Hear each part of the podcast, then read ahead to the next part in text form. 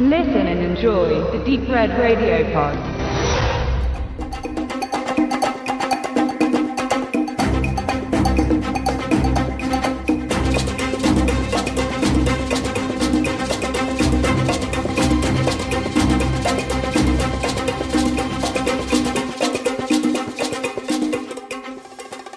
So, ja, hallo liebe Hörerinnen und Hörer, kommen wir zum dritten und kurzen letzten Teil des TV-Serien-Specials Mission Impossible, die von 1988 bis 1990 als Reboot-Serie in zwei Staffeln ausgestrahlt wurde, unter dem deutschen Titel In geheimer Mission. Es spielen hier wieder Peter Graves, der gealterte Graves als Jim Phelps, als die einzige Identifikationsfigur zum Original, der Sympathieträger, das Alpha-Tier, der unangefochtene Teamleader. Hinzu kommt ein komplett neues Team, das in der ersten Episode aufgrund eines Vorfalls zusammengestellt wird. Tao Penglis als Nicholas Black, ein vielseitiger Charakter, ein Schauspiel- und Tarnungskünstler. Tony Hamilton als typischer 80s-Held, muskulös, blond, mit sonnengebräunter Haut und zeitgemäßes Pendant zu Peter Lupus. Dann haben wir Phil Morris als Grant Collier, der auch im wahren Leben als Sohn von Greg Morris bekannte Darsteller, bietet die optische Kohärenz zum Original, diese Color Diversity. Greg Morris spielt in zwei Episoden des Reboots selbst mit, als Revival-Charakter, in der kurzen Begegnung mit seinem Sohn in den zwei Episoden, auch mit generationsübergreifendem Charme, auch fürs Publikum. Dann kommt Terry Markwell ins Spiel, die in der ersten Staffel von Episode 1 bis 12 dabei war. Markwell spielt The Beauty, aber eher im reifen Girly-Style. Ihre Hobbys sind Pferde. Terry Markwell spielt in Episode 12 dieser ersten Staffel der Reboot-Serie tatsächlich den einzigen Agenten des Teams, der während eines Einsatzes getötet und in der Folge als disavowed, also verleugnet wird, um entsprechend der Regeln kein Aufsehen zu erregen. Es ist das einzige Mal innerhalb der gesamt über 200 Episoden umfassenden Serie, dass das von der mysteriösen Stimme des IMF-Nachrichtenübermittlers formulierte Credo der Kenntnisverweigerung des Ministers tatsächlich eintritt. Mit dem Tod der von Markwell gespielten Figur kommt ab Episode 12 bzw. Episode 13 der ersten Staffel bis zum Ende von Staffel 2 Jane Gatler als neues weibliches Pendant. Sie wird im Model- und MILF-Style repräsentiert, auch als Rolle handelt sie aktiver und selbstbewusster. Das Reboot der ursprünglichen Serie wurde in zwei Staffeln produziert, innerhalb von zwei Jahren. Es ist der letzte öffentlichkeitswirksame Auftritt der klassischen IMF-Struktur um ein Team, das schwierige, um nicht zu sagen unmögliche Aufträge erfüllen muss, bevor Tom Cruise sechs Jahre später die erste Spielfilmadaption fürs Kino mitkonzipierte, sich ab da die Rechte an MI sicherte und die Reihe ab da an als groß angelegtes Kinofranchise fortführen sollte in der Reboot-Serie wird der Frontman als einzige direkte Kontinuität wiedergespielt von Peter Graves, der aus seinem Ruhestand heraus reaktiviert wird, ein neues Team um sich zu bilden, als er in der ersten Folge The Killer (deutsch Die Rückkehr) Rache am Mörder seines Protégés und Nachfolger als Teamleader nimmt. Jims Beziehung zu seinem Protégé war Zitat eine wie zwischen Vater und Sohn. Es ist nur vordergründig ein Auftrag durch das IMF per Videonachricht initiiert Motivisch handelt es sich hier aber ganz klar um Rache, um persönliche Abrechnung.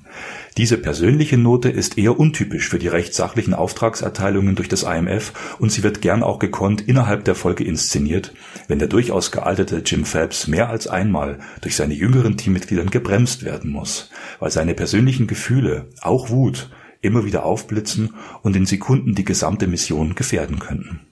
Diese erste Folge der Reboot-Serie ist sehr gelungen inszeniert und bot die Möglichkeit, die Serie zunächst auch erfolgreich weiterzuführen. Der Originaltitel The Killer ist dabei ebenfalls ein Rückgriff auf die gleichnamige Episode aus der klassischen Serie Staffel 5 Episode 1 in Bezug auf den nächsten Neustart im Kino über sechs Jahre später durch Tom Cruise und Brian De Palma lassen sich in The Killer von Drehbuchautor Arthur Weiss zahlreiche direkte Parallelen finden. Weiss schrieb auch die Originalepisode in Staffel 5 und daneben über 20 Episoden für die Serie The Time Tunnel.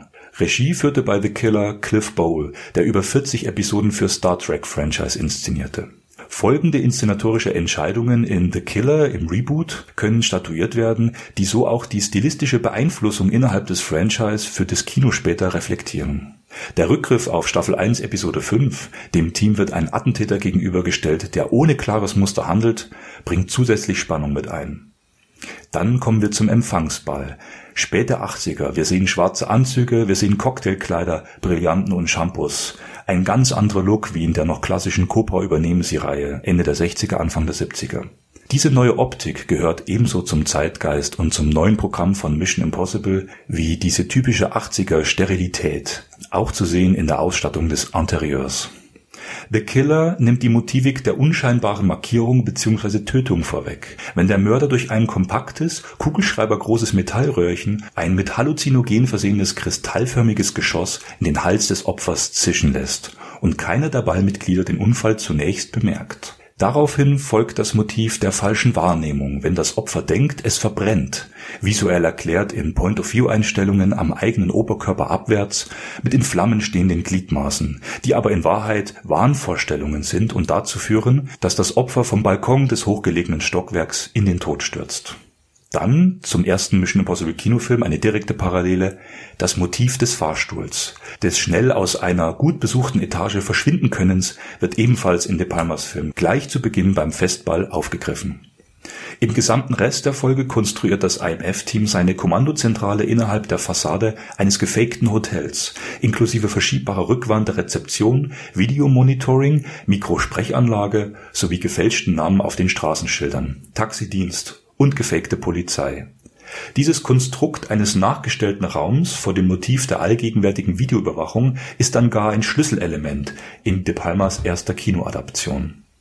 In den weiteren Folgen der Reboot-Serie, die zusammengenommen mit 35 Episoden verkürzt lief, gibt es durchaus einige interessante und auch in Eigenständigkeit funktionierende Folgen, die zwar punktuell mit neuen Ideen überzeugen konnten, insgesamt aber nicht mehr die Qualität der Originalstaffeln 1 bis 4 erreichten so sind drei der ersten vier Folgen Remakes, um nach 15 Jahren der Pause wieder einen schnellen thematischen Anschluss schaffen zu können. Mit wenigen Ausnahmen baden die Folgen im Ruhm der Vergangenheit, kochen beständig das Rezept der Serie neu auf Charmant kommentiert Jim Phelps in der ersten Folge den neuen Zeitgeist, wenn sich in seiner neuen Planungszentrale die Tastatur aus dem selbst öffnenden Bürotisch nach oben schiebt und sich parallel ein beidseitig aufklappbarer großformatiger Monitor die Anzeige der vormals in Papierform verfügbaren Geheimakten preisgibt. Und Phelps spricht, die Zeit bleibt nicht stehen. Die Folge The Pawn bietet als achte Episode der ersten Staffel noch hervorragende alte Klasse, wenn das IMF-Team einen russischen Schachweltmeister samt seiner Tochter aus den Fängen der Sowjets befreien, die den zweifelnden Genossen für seine Kenntnisse am Verteidigungs- und Waffensystem der UdSSR in Beschlag nehmen wollen. Mit gelungenem Einsatz von Rollenspielen, Technik und klar abgesteckten Lokalitäten wie einem Zug und dem von dort aus gesteuerten Schachspieleinsatz eines Doppelgängers während des Turniers kann The Pawn als Höhepunkt der gesamten Reboot-Serie gelten. Auch ist hier die Beteiligung des Australiers Brian Trenchard Smith als Regisseur nicht unerheblich, der bis dato unter anderem die tollen Kinofilme Dead End Drive-In und The Man from Hong Kong mit Ex-Bond George Lazenby und ungefähr weitere 20 Filme und Serienbeiträge realisierte Ebenso bietet die Folge The Reprisal zu deutsch Der Doppelgänger eine direkte Blaupause zu Dougray Scotts Antagonistenrolle in John Woos Kinofilm-Sequel Mission Impossible 2, wenn ein Ex-Agent des IMF sich gegen seine früheren Kollegen wendet. Im weiteren Verlauf und gerade zum Finale der zweiten Staffel wird es oftmals zu skurril, um nicht zu sagen zu dämlich Massive Mystery-Tonlagen und zu viel unfreiwillige Komik verbittern die vormals in den frühen Tagen sehr edle und stilbildende Agentenserie zu einem bisweilen sogar schwer verdaulichen Brei mit wenig Spannung und auch entwürdigenden Momenten. Wenn beispielsweise in der allerletzten Folge ein ägyptisches Grabmal und der so benannte Fluch der Vergangenheit erforscht wird, wollte man klar an Abenteuerfilme wie Indiana Jones und der Tempel des Todes anknüpfen, zu abseitig für Mission Impossible. Oder wenn in The Gunslinger ein bewusst angesteuerter, aber schlecht gelungener Ausflug zurück in den Wilden Westen unternommen wird und man zwangsläufig an den bis heute stark polarisierenden fünften Star Trek Kinofilm The Final Frontier erinnert wird. Inmitten dieser Episoden sticht eine Einstellung in der ebenfalls eher durchwachsenen Episode Deadly Harvest mit dem tollen deutschen Titel Volles Risiko heraus Phil Morris als Grant Collier, Sohn von Barney Collier aus den früheren Tagen, überreicht Tao Penglis in seiner Rolle als Taktiker und Rollenspieltalent Nicholas Black eine Brille. Diese Brille hat eine eingebaute Kamera, ganz klein an einer Ecke des Gestells. Man kann festhalten, dass das Hauptgimmick aus Tom Cruises ersten Mission Impossible fürs Kino genau hier abgekupfert wurde Weitere Episoden umfassen thematische Parallelen zu James Bond Moonraker oder Hitchcocks Topaz, allesamt als Serienepisoden wenig überzeugend umgesetzt. Letztlich muss man festhalten, dass der lange Abstand zwischen Staffel 7 im Jahr 1973, die ebenfalls bereits unter Qualitätsschwund und abstrusen Einfällen litt, und dem Reboot 15 Jahre später 1988 den Machern zu viele Flausen und eigenartige Ideen in den Kopf setzte. Schließlich versuchte man häufig zu verkrampft, zum bewährten Rezept neue Zutaten hinzuzufügen, servierte das Gericht häufig aber einfach nicht köstlich.